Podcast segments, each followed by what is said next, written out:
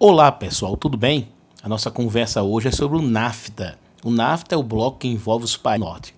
E a primeira nossa visão é saber o seguinte, professor, o que é esse termo América do Norte? Você sabe que existem duas concepções dentro da América para que a gente possa falar sobre estrutura do continente americano. De um lado, você tem uma concepção cartográfica que diz que existem três Américas: a América do Sul, no qual o Brasil está envolvido, a América Central e a América do Norte. Na América em si, nessa relação, é apenas o fator, como eu disse a você, cartográfico ou de posição. Por outro lado, nós temos uma América ligada a concepções socioculturais. E aí nós temos uma relação balizamento, o que nós chamamos de forma de colonização. Uma América chamada de América Latina, envolvendo os países que foram colonizados pela a estrutura espanhola e pela estrutura portuguesa, culturas que viam nessas regiões como regiões de exploração. Por outro lado, nós temos uma outra relação que envolve os países da estrutura da chamada colonização de povoamento. Casos britânicos, quando vinham para a América, no caso Estados Unidos e o Canadá, tinham em sua concepção o ato de formar uma nova terra, de formar uma nova terra com concepção de nação. Só que tem uma quem nesse processo. Das 13 colônias americanas, as colônias do Sul não tinham uma visão de colonização tinha uma visão pautada no aspecto de exploração. E essa consolidação, essa formação, ela ficou muito latente, principalmente um pouco mais à frente, na chamada Guerra Civil Americana, onde os estados confederados do Sul, que viviam da exportação de algodão, eram agrários, logicamente, e também escravocratas, guerrearam de 1860 a 1865 com os estados da Federação, os estados do norte dos Estados Unidos, países urbanizados e também industriais. Logicamente, para o nível de indústria inicial quem está falando. O resultado dessa guerra é lógico que você tem a vitória dos países, dos países, no caso, desculpe, dos estados, né, bem mais precisamente, dos estados do norte. E por que eu citei até sem querer o termo país? Porque através dessa guerra civil americana e da vitória do norte é que foi compreendido de fato a união dos Estados Unidos da América. Só que isso é um fato apenas para explicar, para a gente organizar essa ideia. Para muitos, o NAFTA seria uma resposta americana ao insucesso de uma ideia da doutrina Bush, né, lá na frente, e esse fortalecimento devido à ideia que Bush queria organizar a ALCA, a área de livre comércio das Américas, um fato que jamais existiu, apenas nas pautas dos primeiros acordos. A gente sabe que essa ideia deixaria integrada na visão americana todas as economias americanas, com exceção de Cuba, que desde 1962 sofre com um bloqueio americano devido à adoção do regime castrista socialista, não é? apoiado pela ex-União Soviética na ilha de Cuba. Outra relação importante nessa estrutura do NAFTA é que os três países, México, América Latina no caso, mas na posição América do Norte, Canadá e Estados Unidos, apresentam dicotonias econômicas e sociais. Nas dicotonias econômicas, nós temos os Estados Unidos como a nação de maior consumo no aspecto per capita. Eu estou falando que o indivíduo americano ele consome muito mais. Mas você pode dizer, professor, mas a China é o país que tem o maior eixo populacional em número, professor. Você está esquecendo disso? É um bilhão e meio de habitantes. Não, não estou esquecendo disso, não. Só que o indivíduo Estados Unidos, o indivíduo China, em relação às suas populações, o americano compra produtos com maior valor agregado.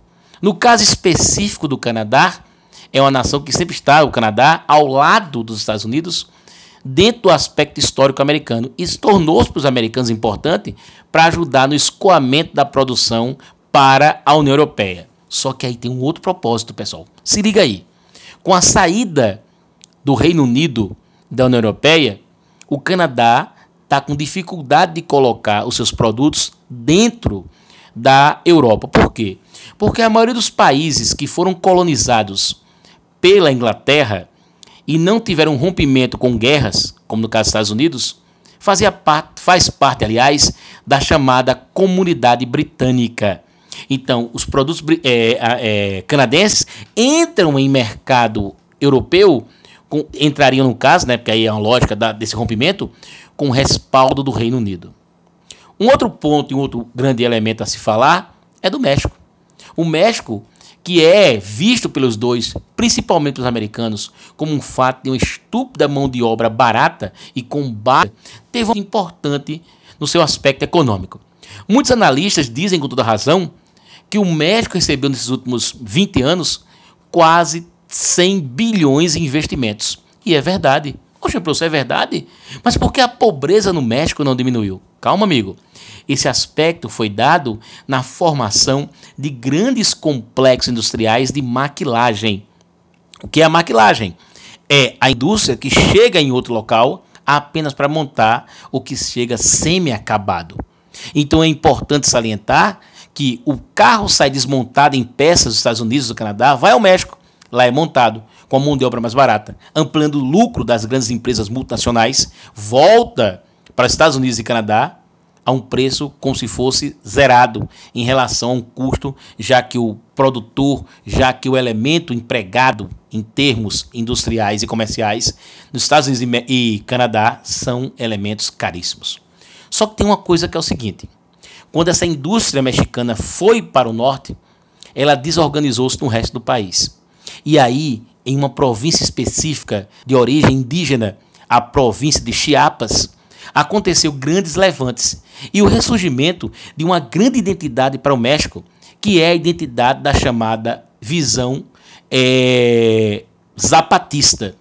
O Exército Zapatista Nacional, nas ideias de um grande nome para alguns, para outros um qualquer, Emiliano Zapata, que queria transformar o México numa grande nação em relação à igualdade e ao aspecto do processo social igual. E queria transformar, como quer ainda o Exército Zapatista, a província de Chiapas em um novo país dentro da América do Norte.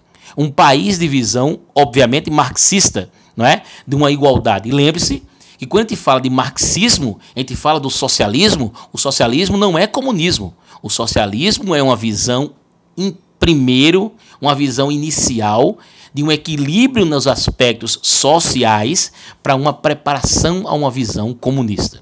É importante salientar que o homem, dentro dos seus parâmetros de evolução, só foi comunista de fato no processo coletor, não é? O chamado igualdade na distribuição dos aspectos de coleta. Mas voltando para poder fechar também, o México tem um outro agravante. O México é ainda o principal elemento de rota de muitos latino-americanos, brasileiros, né, argentinos, chilenos próprios mexicanos que tentam entrar nos Estados Unidos por vias ilegais, através das mãos dos chamados coiotes.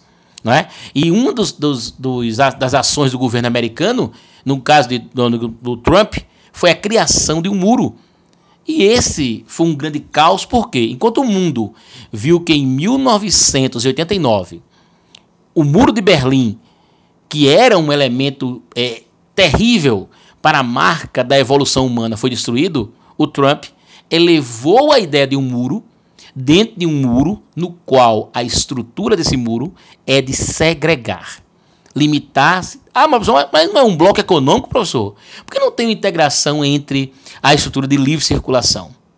Porque sabe que essa oferta da mão de obra mexicana poderia causar dentro dos Estados Unidos um impacto negativo, com o barateamento da mão de obra e o aumento do emprego dos americanos e a ascensão de processos xenofóbicos. É importante lembrar para cada um de vocês que no sul dos Estados Unidos existem grandes grupos de extrema direita, principalmente entre aspas, o mais famoso, a chamada Ku Klux Klan, que dentro de suas pautas, né, irregulares, eu até vejo com uma visão até um pouco preconceituosa perante a eles, não, não, tenho, não gosto desse, desse grupo Cucuzan, mas a questão da ampliação do racismo, a perseguição diante de latinos e negros, e também a homossexuais. Então a gente sabe que esses grupos se fortalecem no sul dos Estados Unidos, resultado do ranço do conceito histórico que é visto na formação dos Estados Unidos da América. E outra coisa, é importante salientar o aspecto da posição, os três países, México, Canadá e Estados Unidos, fazem parte de outros blocos que banham o Pacífico. Dentre esses, o mais importante, que é a Associação Pacífica Econômica, a chamada APEC. Só que isso é para outro papo e para outro caso. Um abraço, amigos, até logo e até a próxima.